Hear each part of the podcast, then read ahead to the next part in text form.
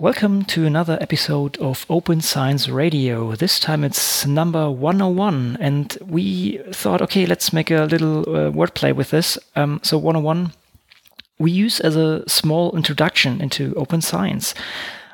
We think that most of the, listeners here should have already a rough understanding of what open science is, but uh, maybe we can fill some gaps, or maybe you can refer this episode to somebody who is uh, not so far in this topic. Um, with me is, as usually, Matthias. Hi, Matthias. Hello. Yeah, so we have a clear plan uh, ahead of us, which is not so common.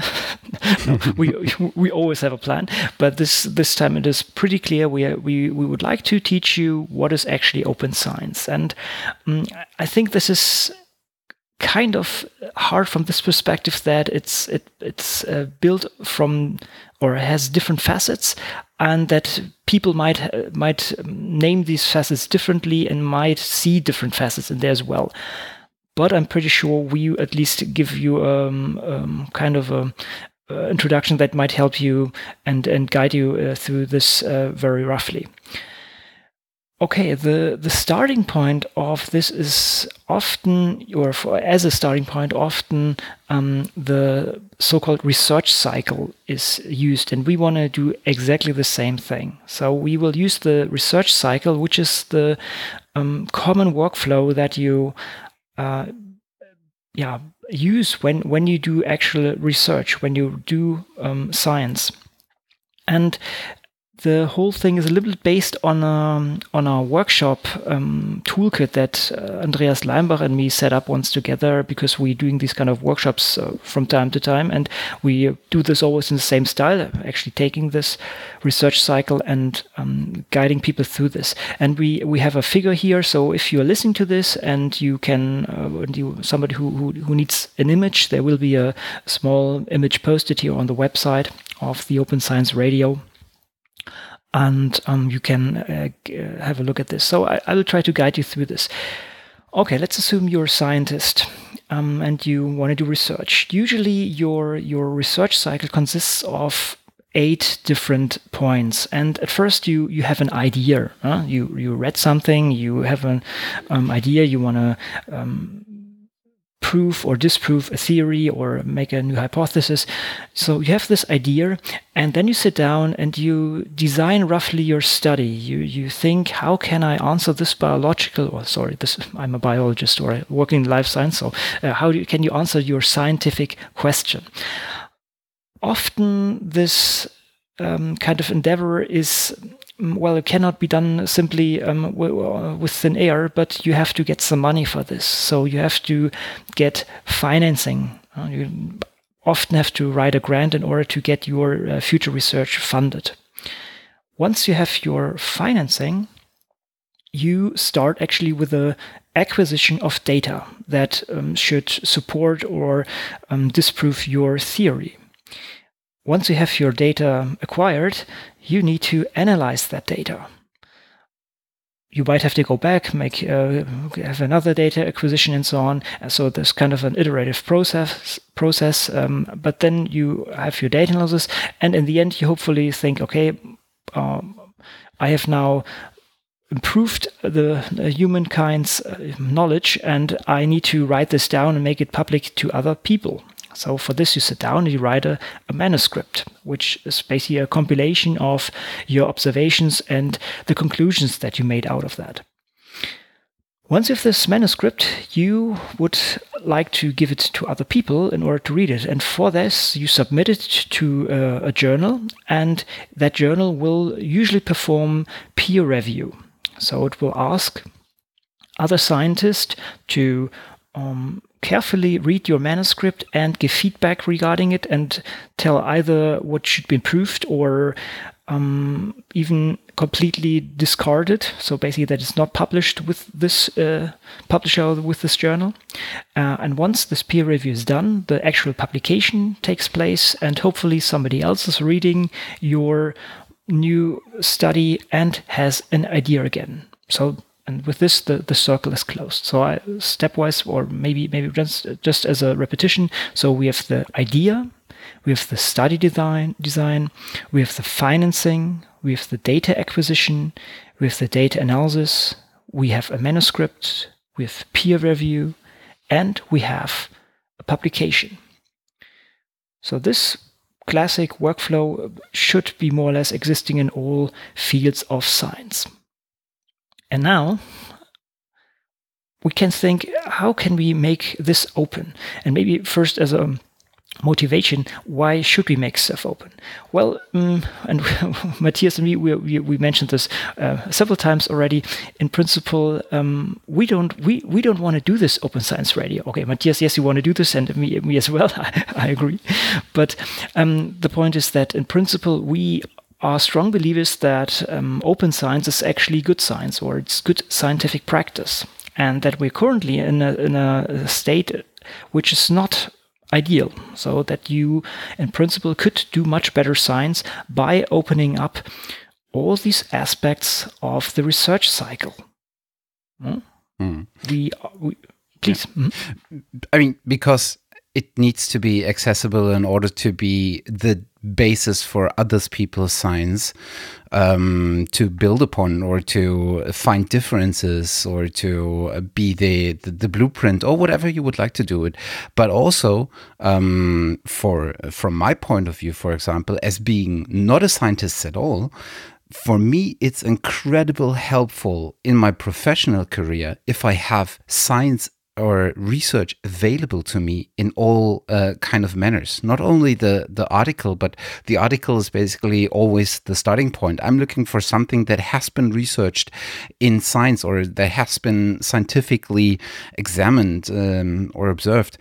And of course as uh, as working in uh, in an industry company, we don't usually have access to the research magazines, right? So I will always turn to open access available um, um, scientific articles in order to look for what is the current um, the current um, state of, of the research regarding one uh, certain as uh, aspect. And maybe I will later turn um, towards closed access um, articles too, if it's necessary. But I will always start and possibly, in most of the cases, stay with the open articles uh, or with the open access articles. And mm -hmm. if mm-hmm. there's data attached that I can use in order to, kind, I, I don't know, uh, test something or uh, just try to uh, um, re- or figure out what has been done to this data and how it has been processed. That's extremely helpful, even if you're not inside the scientific system at all. Hmm.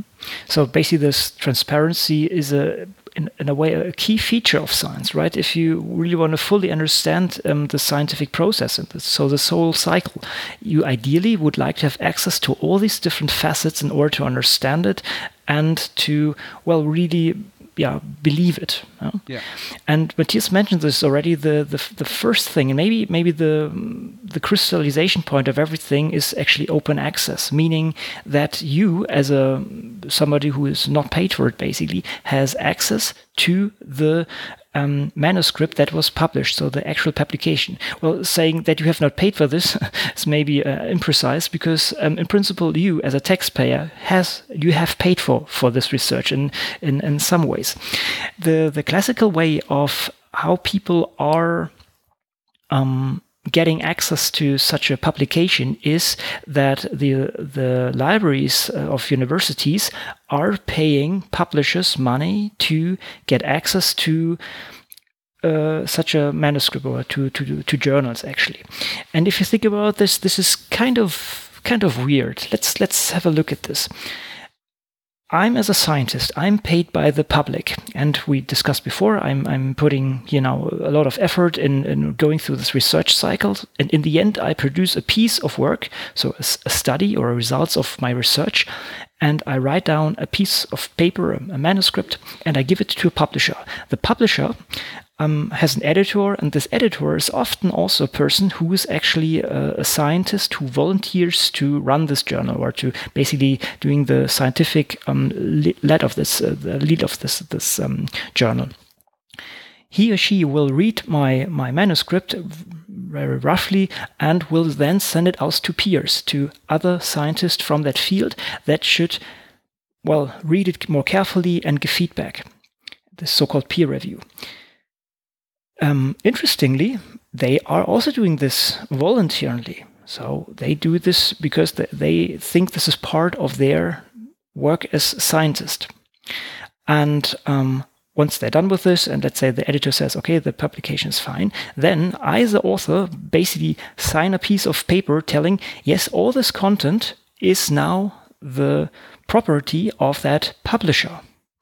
And you can do whatever you want with this. And what the publisher does is actually, well, they reformat it a little bit and put it on their server be behind a so-called paywall. Basically, only libraries, as mentioned, the libraries pay money for this, that scientists from that university can access this publication.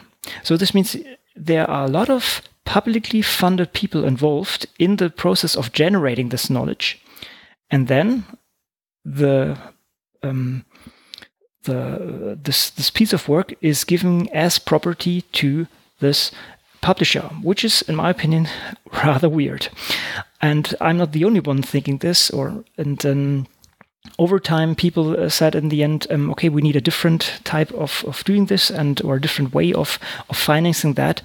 And there was the so-called open access movement starting. And open access means basically that people without such a subscription can access to this. There different models of open access. Uh, the one, um, which is maybe the most prominent one, is the so-called golden open access, where people, so basically the author, pays the publisher money in order to make the publication accessible. Another one is a so-called green way, where the publisher grants the author the right to put the manuscript on a um, so-called um, repository this can be either an institutional repository from the university or somewhere else where people can uh, access this stuff. Um, it's there's a slight difference often that the golden open access has um, a proper open license and we get to the licenses a little bit later they are often so-called uh, creative commons licensed works there's maybe, well, a third one, which is called um, Diamond Open Access or Platinum Open Access, where actually the publisher is not charging the author for, um, for, for, the open access, but it's basically funded in, in different ways, for example, by a fo foundation or so. So with the three different types, golden, green, and platinum or diamond open access. And with this, also people like Matthias, who are actually not working in a scientific um, institution, have access to this. And also other people, like, for example, a patient who would like to read something about uh, their, their medical treatment, have access to this. And um, they get actually something they've paid for right. with their taxes. Yeah. yeah.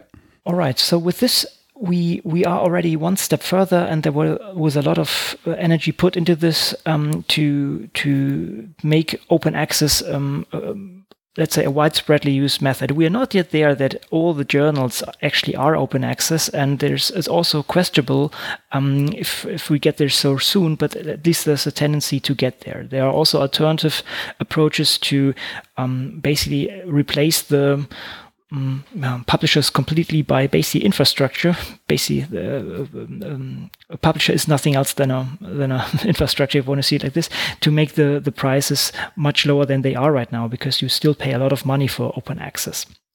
And there are several studies showing that the price could be much much lower than they are right now. Mm.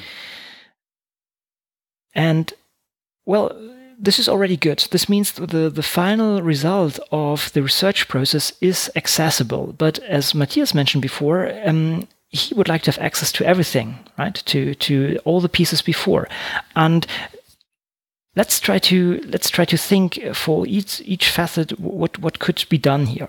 Let's start with the step before the actual publication.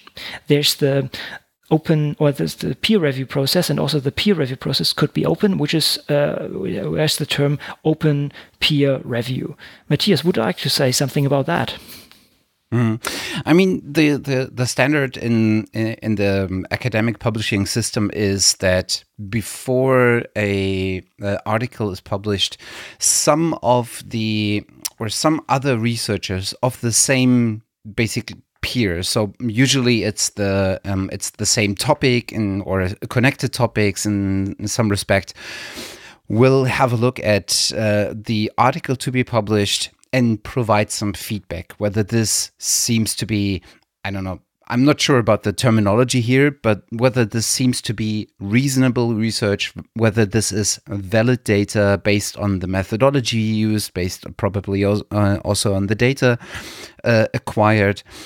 And what you usually get out of this is a uh, recommendation to uh, that the paper is either published or needs to be reviewed uh, somehow or uh, revised somehow. That's what I meant. So uh, some uh, aspects need to be changed, and these kind of um, range from okay, please um, provide a bit more um, background on a certain aspect of it. Please uh, change some kind of uh, aspect in your in your analysis in order to uh, pay attention to a certain bias or whatever uh, this is.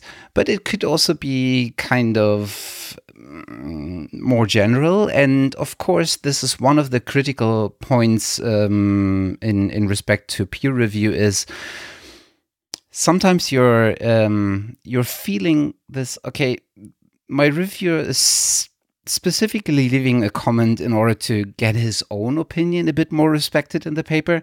So this is one of the uh, one of these individual um, related socially motivated aspects of peer review that of course comes into play when you have humans to deal with right so there are many aspects that need to be um, taken into account when it comes to peer review and open peer review. And the basic idea is if you have um, a peer review um, and you have uh, dedicated persons looking at the paper before it's been published, that this is kind of this this has many aspects that can be criticized one being that this is also a close group um, that um, maybe um, offers not the best advice or not enough advice or may work as a gatekeeper but it also um, is uh, criticized in respect to um, do you need something like peer review at all? Um, and of course, it's criticized in respect to most of the peer reviewers, if not all, are doing this for free. So you basically have uh, another uh, cost factor that is pushed away from the publishing companies to uh, the scientific system itself and that's kind of often the the one argument that, that you hear in public that causes a lot of hmm, well face palming i would say right yeah yeah, and uh, well, it's it's often debatable if it's needed at all. There was a, a, a long time in, in, in, scientific history where no peer peer reviewing was done. Still, I think it's um, most of the time a, a, good idea, but I could also imagine there are certain cases where, where it's actually not the case. And yeah, well, the, the, the different ways of, of how open peer review can be done, and um, we, we see this already out there in the wild. I mean, it can be also that only people are basically, or the, the actual reviews are then posted. It can be that only the names of the people are posted. Uh, one good example is Faculty 1000 Research, where you, um, where the article is actually published. And by the way, this is some of the weird thing. In principle, you know, today you can publish stuff simply by putting on a web server, then it is publicly available, right? Um, so publish means that you have an accepted um, um, publication in general. Uh, the article is completely checked in there. But basically, in, in this open uh, peer review, you can, for example, have it like in uh, Faculty 1000 Research, where you basically have the article roughly checked, then it's online available, and then um, the peers are um, stepwise, the reviews are stepwise adding their comments there. And then in the open, people can read this and uh, can see what kind of changes were demanded and how they were addressed later on. Which is also really helpful, uh, just to jump in for a second, which is also really helpful if you are about to write your first article, because this gives you an insight of what a peer review could look like. What kind of comments uh, can you expect? What needs to be done afterwards? So this is especially a faculty 41000 research, which, which makes it really transparent. The whole peer review process is also really um, helpful as an information tool in order to help you find your way of writing articles and publishing articles. Hmm, absolutely, this is very important, and it, it, can be also that such a such a peer review can be actually uh, an important piece of well of scientific work, right? That you, as a as a peer reviewer, contribute significantly by pointing out maybe an important flaw or or something like this inside of a study, and mm, it's it's from this perspective a, a, problem that this is not appreciated or not measured really. Uh, so if you're applying for a job, and this is um, we get to this a little bit the the whole incentive system. if you apply for a job, well, in the end, you just show your list of publications, but these kind of contributions they are uh, not not part of that. So um, there are meanwhile platforms like uh, Publons, for example, where you can can list your uh, your peer review work and uh, show also there that you are uh, an, let's say a contributing member of the scientific community by by helping others getting um, or increasing the quality of their study. Yeah, I guess this is uh, the facet of peer review. Matthias, do you have anything to add? Yeah, I mean, it, it, turned out over the last couple of years, my impression at least of peer review, especially of those peer review that's open to the public, uh, indeed, uh, often turned out um, to work along the lines of a good scientific blog and the comment section in a blog. And we have had this uh, over a number of episodes where we have kind of uh, referred to blog post articles and then mentioned um, to our listeners to explicitly take a look into the comment section because a lot of the the discussions in the comment section is actually really contributing to the whole topic, and is really worthwhile reading and and even engaging into uh, into this. Um, uh, discussions sometimes. And especially having open up peer review and letting a wider peer group um, also be able to leave comments and thereby to kind of offer some kind of um, review uh, of this article is really something that seems to me um, to work properly in the most cases and to actually um, also contribute something uh, worthwhile Hmm. Yeah, the keyword is um, post publication peer review. And I think this is a very good point, Matthias, um, uh, pointing this out. And this guides me back to, to one thing that we should maybe mention in general. A lot of the things that we're doing still today is due to historical reasons. I'm confident that if we would in invent scientific communication and science itself today from scratch, it would look very, very different. Mm. This is mostly due to the fact that, let's say, several hundred years ago, some, yeah, some people who could afford to do some research as a hobby or something like this, um, they did their experiments and wanted to communicate their results to their peers. So they started sending letters around. At some point, they figured out, huh, I, I need to write too much letters. We need somebody who's taking care of this. Voila, the, the classical publishers were, were born. And um, also the format is still the same in, in perspective we have this fixed articles that are put around or put up and, and then can be read if you think in especially what, what Matthias said now in, in a more dynamic way that you have kind of a blog where you can put a post, you you get uh, comments, and well, you can even change that. Yeah? You can make updates right in in that in that uh, blog post, for example. We do not use this kind of stuff too much in science because we are so much trained in in the old fashioned of doing this. And this is can be rather hampering. And as said I'm I think we we would do this rather differently if we start from scratch. And having this transition especially due to the fact that we are still judged also based on this old system makes it very hard to bring science to the level where it could be today. Yeah. Uh, so basically, the the digitalization and the the internet ha have uh, changed a lot, yeah. and it's not all arrived here. I mean, we see that a lot with um, basically a lot of the subsystems of society. It, it, some methods of doing things have been established over um, a certain number of years, uh, if not decades uh, or even centuries. And uh, now that the system has grown around it and incorporated these methods, it's hard to change them because a you have a lot of people to actually adapt to this change and change their behavior and change their um, motivational uh, thoughts about this uh, or in, in um, incentives on the gratifications that they get from from handling things uh, like they have done before.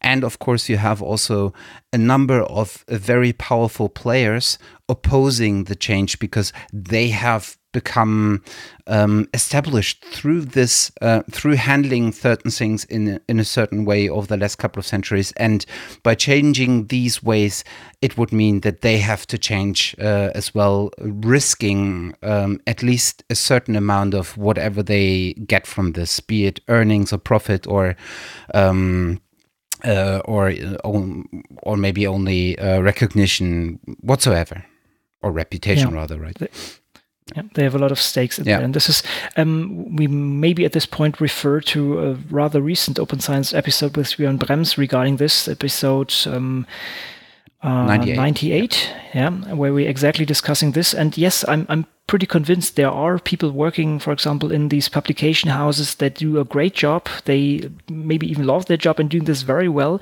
It's just, in my opinion, uh, the the wrong direction. Yeah? And not uh, not all of them are evil or whatever, but the they are, as Matthias said, a kind of a subsystem that trying is it's trying to survive, despite the fact that there could be a much better global solution for that.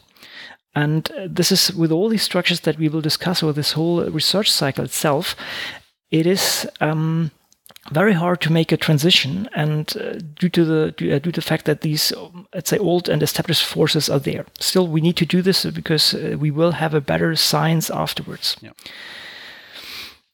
Okay, um, a lot of uh, points that we are covering here in this in, in this point. So we, we I, I suggest we leave uh, peer review and move to to this uh, to the other facet called manuscript. And already there mm, are several uh, points attached to. Um, we said before, well, you have your manuscript, and you send it usually out for peer review before it can be published. And uh, we also saw already this conflict. What what actually means published? The issue is the following. Um, this peer review can actually take quite a while. I myself had one article, for example, more than one and a half years in uh, in peer review, and this means one and a half years nobody else has access to the knowledge I have generated.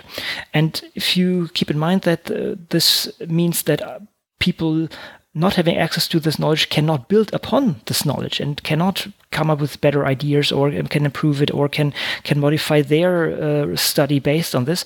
If you think in this this kind of delay is absolutely counterproductive for uh, efficient advance of humankind's knowledge it can be even dangerous if you look at medical topics, right? We have had uh, over the last couple of years, we have seen a number of medical crises, be it re, um, um, in relation to a certain disease um, or some other factors. The the faster your valid research is available, the better it is for the public because others can read, others can build upon it, others can deviate from it and try different ways of uh, of solving a certain problems, right? And we have seen um, a lot of uh, a lot of movement of specifically in the medical sector to um, to kind of uh, fasten up the, the whole process of peer review and publication uh, in in a different manner, like with the with the latest uh, Zika crisis. Exactly. Um, so th- th- there's a clear motivation to make this kind of stuff um, access or accessible much earlier. And one of these solutions are so-called preprint servers. And again, here this naming is um, kind of due to this old workflow. But basically, what what a preprint server is is a place where you can put your manuscript before the actual peer review. Can put it there that people have access to this, can read the stuff, knowing okay, this is not yet controlled by peers, but it's it's a crude, uh, crude and and uh, maybe even an early version of something. And by this, you might also give people the possibility to give feedback to you and um, to improve your current work already. But the main motivation is to give access to, to this.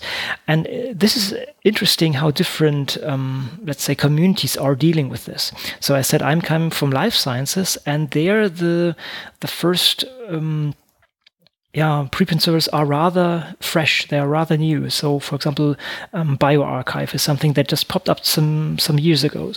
In um, math and in physics, the most prominent um, preprint servers arXiv is around since quite a while, and they, it's widely used. And there you see how these different communities um, using this for uh, physicists um, putting putting a manuscript on on arXiv is actually the timestamp. It's clearly okay. I I did this. Yeah. While in life sciences, at least at the time um, being, it's more like people are still afraid putting their work there in, in yeah, as they are afraid of getting scooped. That basically somebody else take the work and is publishing this. Um, I see at least the trend there that it's getting better, but it's it's not so widely accepted as let's say in, in physics. Mm. Yeah, and you see, um, um, in in the recent uh, month, um, you see quite some efforts to actually use preprint servers and build up uh, journals upon those. Right? Um, I think they are called overlay journals. Um, that give you a journal-like um, reading experience, um, um, just based on papers that have been published in preprint servers. Mm. It's it's basically they use um, yeah, well these preprint servers as kind of the backend for storing the manuscript, and then have a thin layer of yeah of peer reviewing there that is or technology that is taking care of the peer reviewing. And I think this is also a very good and and uh, cost effective way of doing this. So we we might see this much more often. Yeah, hopefully. Okay, um, also something that that's going in this direction, and it's a little bit harder to put this directly into open science, but it's at least harvesting modern technologies of of um, of the recent times. So uh, the whole thing I mentioned before is that kind of the digitalization and the internet brought a lot of ways of improving our scientific um, approaches. And if you wrote a manuscript before, you might have done this in, uh, let's say, um, a normal office suite like Word or whatever. Um, and um, send around this manuscript to different collaborators, always with a I don't know version X and so on, which can be quite cumbersome and can can be be quite uh, quite um, ugly and has a lot of friction. Today we have tools like um, Google Docs or other collaboratively um, or tools for collaboratively writing things together, and they can increase the speed and making this much more uh, friction or remove a lot of friction out of that that whole system. Mm. Some some tools that are really really um, famous or well known in the scientific community is, uh, for example, Overleaf. And uh, there has been another one uh, that was called Authorea. Um, I think it also still exists. So those two are basically platforms for collaborative writing, and they have uh, a lot of functions implemented that are typically for scientific writing, which is, for example, um, a system for properly quoting, um, a system to properly linking to other papers by just typing in their DOI, and then you have all the quotes and the uh, the citations uh, for this uh, for this paper ready. So um, if you if you haven't had so far, take a look at those two. Mm. And they are actually having even templates for different journals, which is also very handy. Yeah, mm. and from for some of the journals, you can directly submit from Overleaf, for example, to those journals. I think eLife, for example. Yeah. Okay, um, so let's say your, your manuscript is done, yeah? but we said before the, the step before actually writing the, uh, the manuscript is that you have done some data analysis. And for this, you know, with a, with a growing amount of um, of data, you often use, let's say, a programming language like Python or R or you might use more sophisticated tools that are uh, part of or developed as part of a, a community effort and the or well maybe one step back or you might even use a, a commercial product for for doing this. And here the one issue starts. If you use a commercial product for performing your data analysis people that do not have access to this um, um, tool might not be able to perform this step. And this is why making also your analysis public and for example adding this as supplementary material or even better making this uh, making this available on a uh, source code sharing platform like github or something like this um, with this you provide people the um, potential or the, the the capability to actually reproduce what you did. And uh, especially as a computational biologist as I am, I can really um, can say this is uh, very important um, and can save a lot of time. Uh, because often you, you try to replicate something or you try to apply a method to your own data set and you have to start from scratch if you only have to have uh, basically a, a, a, very short method part in a, in in a paper and you, you need to do everything from scratch and you for example, parameters are are not described, you have a hard time doing this. And it's very easy actually for us to put then the analysis script or whatever used for this um, as part of your publication out there. And you can also share this from the beginning on. Well, the tool itself is one part, but you also need to have uh, the data itself. So this was basically the data analysis part. If you go now to the to the facet of data acquisition, once you've generated the data, you should also make this accessible as part of your publication, or ideally maybe even earlier. So if I have the tool and I have the data, I can exactly reproduce what was done in order to come from the original data to the um, to the conclusions made on, upon that. So these two pieces, open data and basically open source software, are essential part for for increasing the reproducibility, for um, making stuff transparent, and also to making stuff, um, yeah, well, more more uh, frictionless it might be also, and this is another motivation for, for open data, that uh, somebody would like to reuse your data. So uh, that it uh, that he or she uh, comes up with a different idea or a different perspective on the data to answer a different scientific question. Or, or maybe not even a scientific question. I lately had an example where we uh, tried to implement a new algorithm that was doing something, something, and in order to test it, we had to generate a lot of test data. And mm -hmm. after a while, we kind of found that there was a research group looking into the exact same things and they actually had published the data that they used, which we could directly use as test data. Um, and it was kind of a really large data set. We wouldn't have been able to generate such a large number of, uh, of test cases at all. And even generating just a limited amount of test cases would have cost us like two weeks.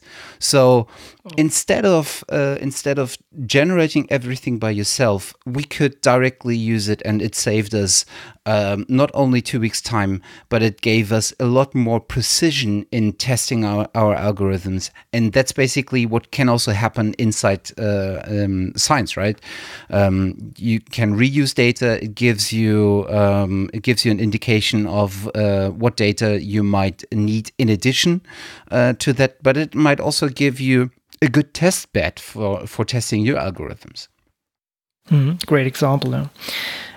Okay, um, some things you have to keep in mind when when you when you uh, generate open data, and also if you uh, generate open source software, is uh, choosing the right license. Right, per, per default, you have actually um, uh, well copyright on on what you, whatever you're producing, and this default copyright, and it depends a little bit on on the um, the region of the world you're you're located in, but the this um, default uh, copyright that you have can hamper actually the the reuse of your data and of your code and there are different license, licenses that help you uh, to make this um, easier for or make it easier for other people to reuse your data and your source code. We do not dive too deeply into this, but um, there are um, so-called Creative Commons licenses that are used or can be used for data by the way, also for publication. So if you have an open access article, this is often published under so-called Creative Commons license. You have for um, open source software, you have different licenses like the GPL or BSD licenses, all with a slightly different flavor or different uh, focus. Um, as said, we will not dive too deep into this, but if you are intending to put your source code out there, or if you intend to put your data out there, um, look for this uh, for these open licenses. And for open data, there's also it's also important to look for the right repository. Yeah, so the different types of data have um, repositories that are really made for this. And an essential part of publishing data is also publishing the metadata about it in order to make it reusable. And these repositories often take care of that. Anything to add, Matthias, to open data or to, to open source? I mean, especially the the the kind of um, world that we look in that shares the similarities in between open data, open source, and the connected uh, the connected licenses that you should use in order to make everything really reusable um, in any respect. And uh, oftentimes, open licenses from the Creative Commons section are used in a way that people think like, yeah, you can have my data, but please don't sell it uh, inside your own product or something like that. So this is basically a whole topic in itself. Um, and this can become really difficult, especially if you look at you are already using somebody else's uh, method, tool, or license uh, or data set, and now you add your own one. So you have like um, you have like um, uh, inherent license uh, agreements already in your. So this becomes really really difficult. But um, I my impression was um, the community that is dealing with these questions is really open and helpful.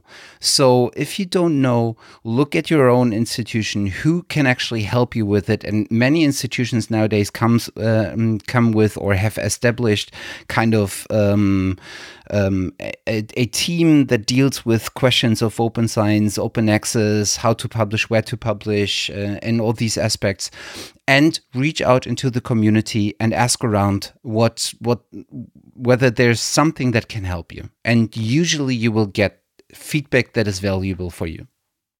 Hmm. Yeah, exactly, and try to remove these these hurdles. In respect to to data, there are the so-called FAIR data principles that we should mention here as well. And FAIR is an acronym that stands for findable, accessible, interoperable, interoperable, and reusable.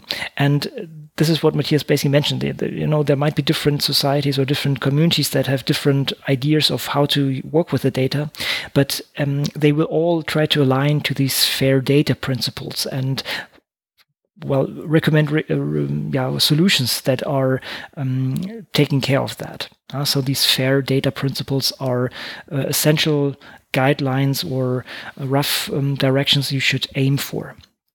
And as we're talking to a, to a broad audience from different parts of science, um, you should try to then figure out in your own community what are the, the standards there. Or if there are no standards so far, try to push them. Well, this might be also uh, something, it's still everything is um, in the flow and, and can be definitely improved. Yeah.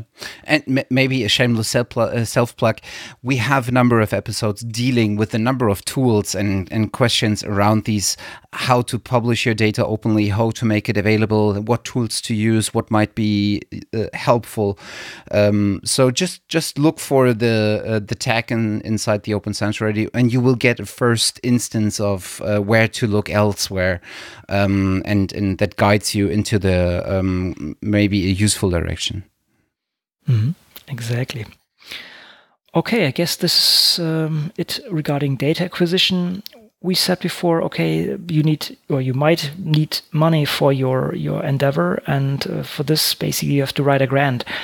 Um, and this is something that needs, in my opinion, much more, yeah, where much more practice is required. Um, it's basically open grants, so that you have access to grants that are well funded or maybe also not. I mean, you you can learn so much when you sit down. And again, the, what Matthias mentioned before, if you have your first peer review or your first uh, publication, it's good to have early feedback. But it's also um, if you have a grant that you would like to write, you it would be just very helpful to see other people's grants in order to see what worked and what didn't.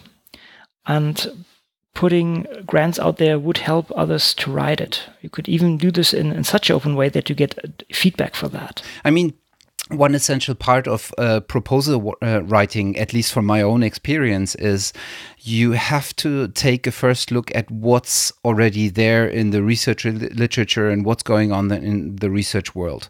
And you can do that by doing a more or less extensive uh, literature research, um, trying to find, okay, uh, what are the similar questions that are already. Um, addressed in this uh, in the academic literature. But it would be so much more helpful to look at uh, current uh, research pro um, projects that have just started and that have been um, funded uh, so grants have been provided to these projects or maybe even at projects that are currently proposed to see what other groups are currently working on. Is it should I, uh, or are there aspects that are uh, currently already researched, and may I uh, alter my own ideas a bit to offer more value, or to um, ask another question that is equally important, but not, uh, but not as um, as respected in in the other um, application? So this is really this might add a whole nother dimension of kind of a community driven um, organization of what's what's been researched that I find mm-hmm. somehow useful, even though we have, of course, the the law of uh, or the right of uh, science to be free of any uh, interference by anybody. Um, but I think that doesn't really oppose this. Hmm.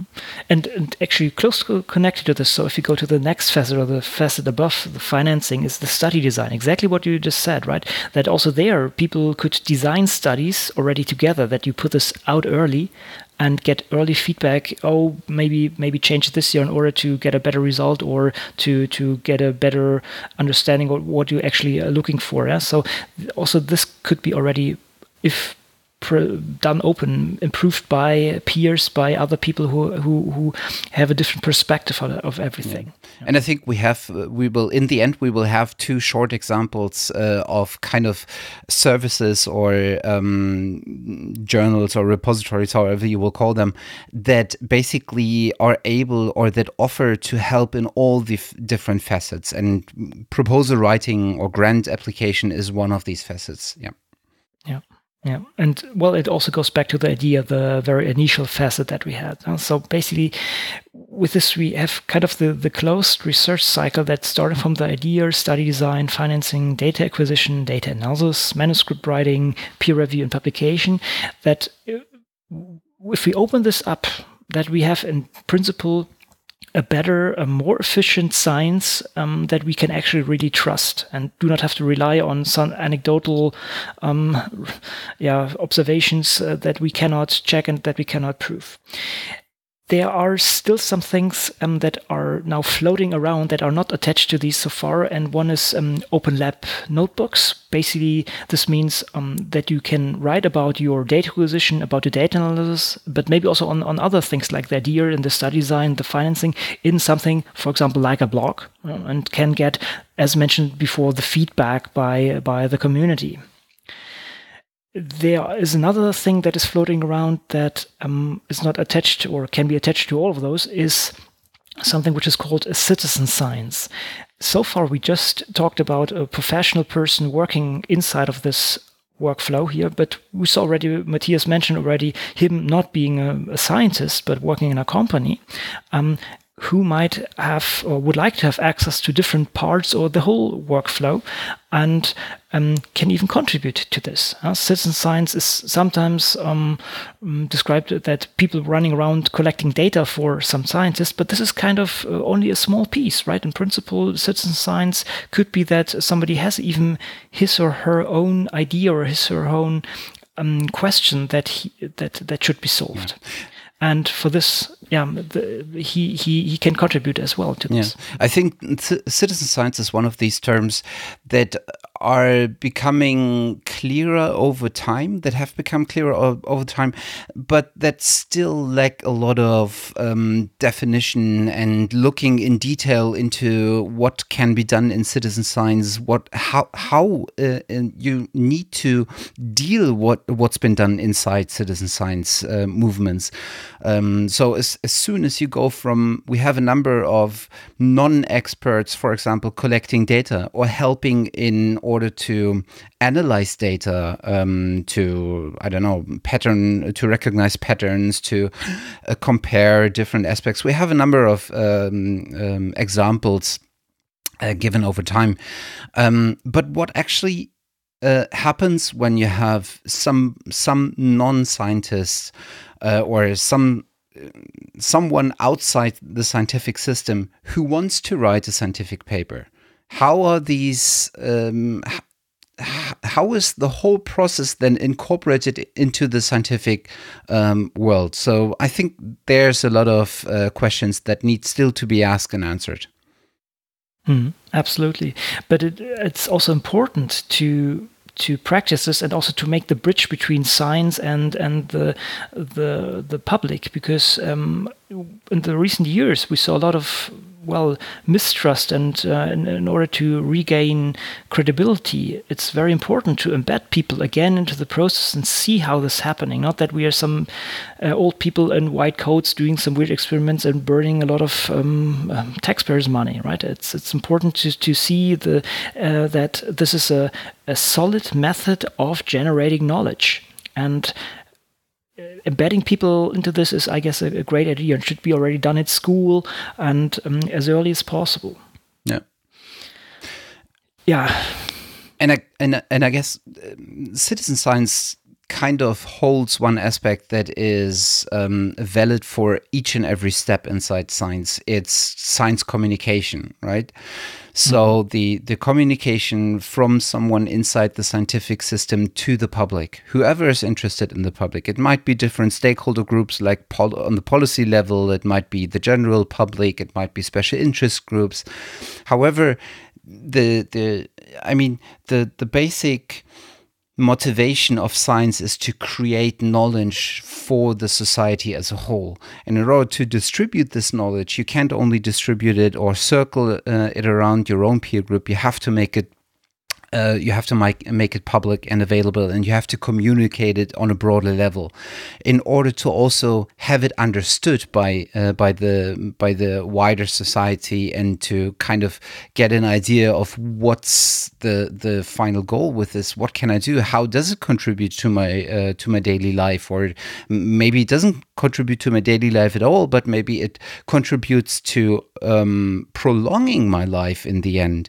So there's a lot of these aspects that have to do with making your research publicly known and recognized. And that's not only in terms of uh, of the scientific um, work and the uh, scientific publication that you're doing, but I think it helps to um, open yourself up um, and show how you work, what you're working on, in order to recognize also you as a scientist. Mm-hmm.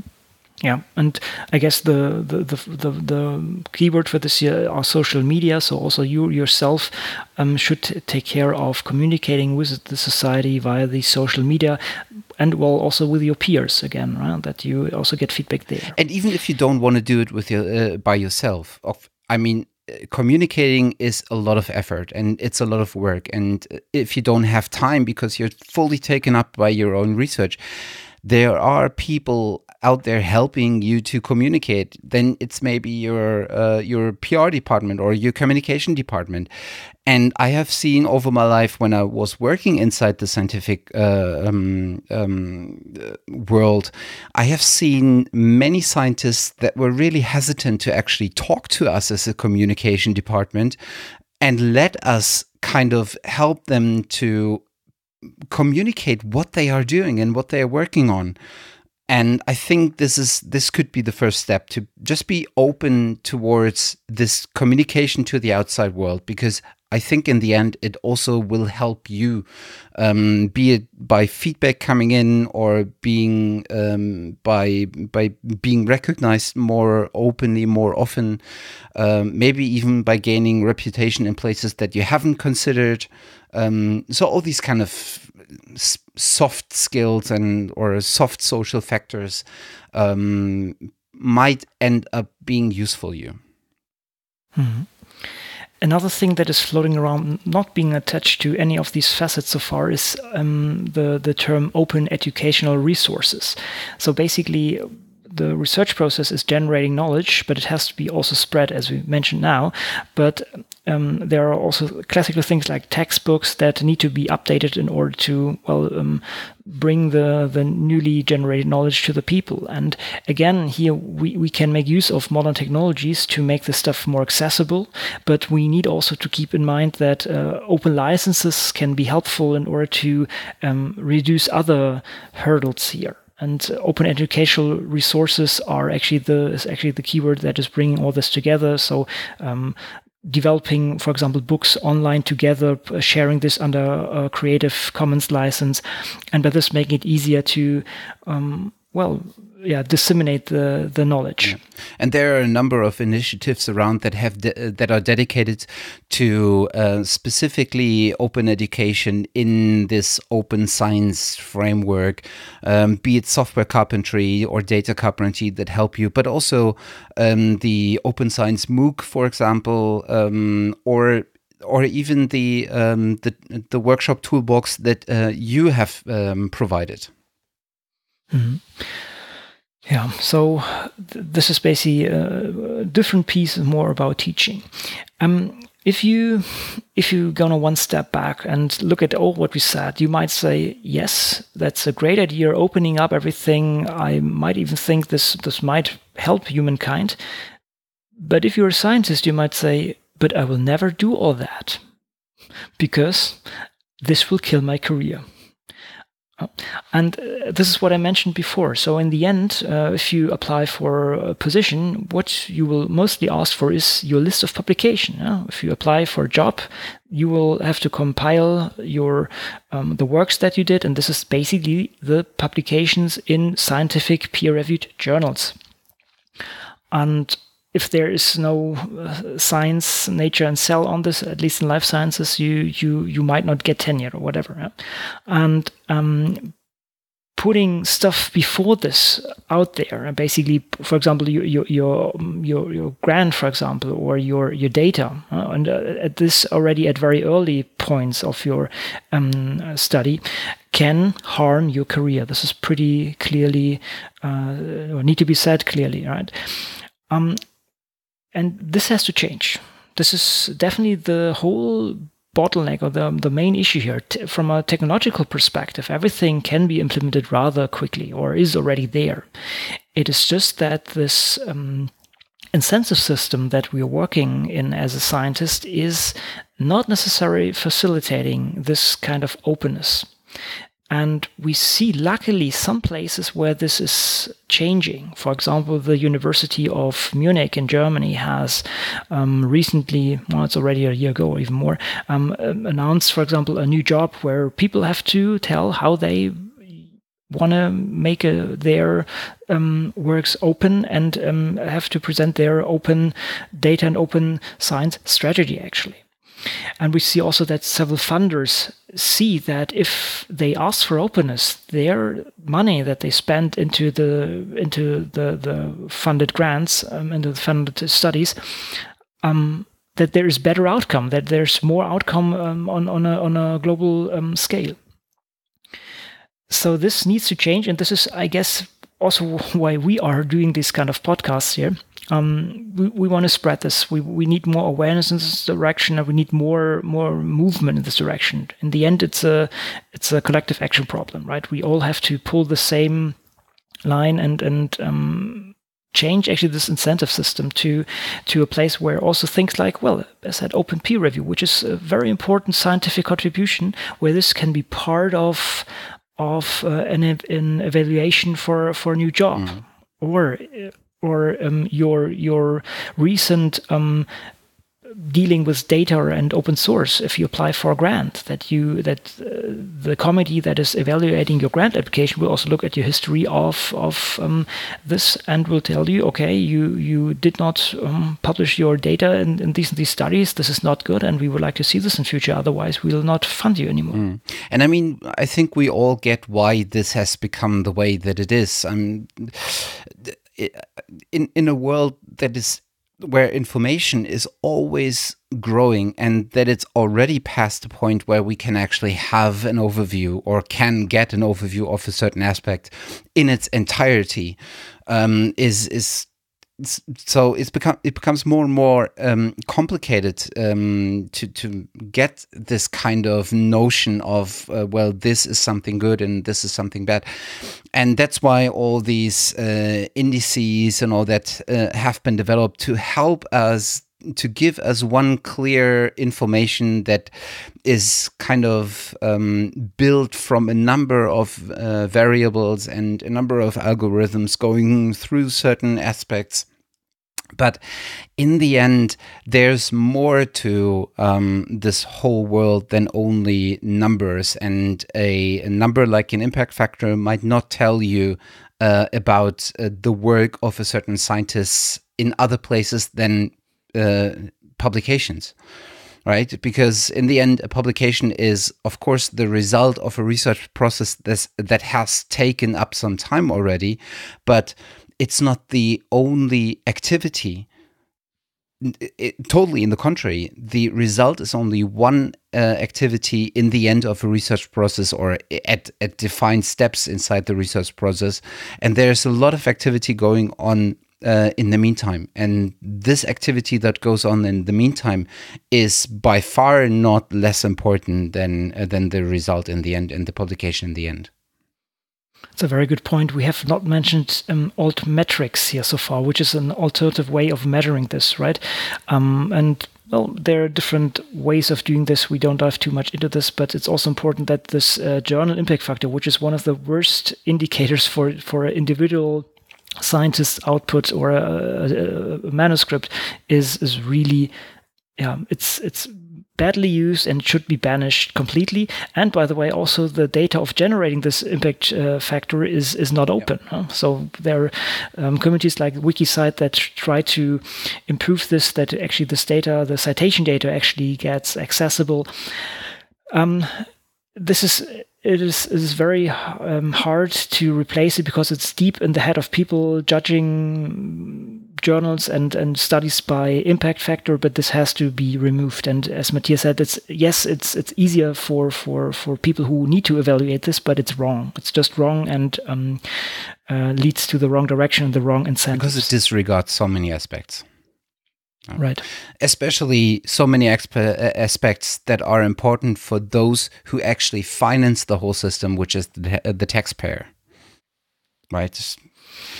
Correct. Yeah, um, I think it's. Um, we mentioned uh, we mentioned already that there are two examples of um, services or platforms that might help you to cover a lot of these aspects that we have talked about in in um, in detail or more or less in detail, of course, and um, that might uh, that might give you a better insight of what are all the activities inside research projects from the beginning to the end to the final publication, uh, and maybe also help you uh, to um, get a bit more information what's been doing inside the different steps and what are the outcomes of these steps.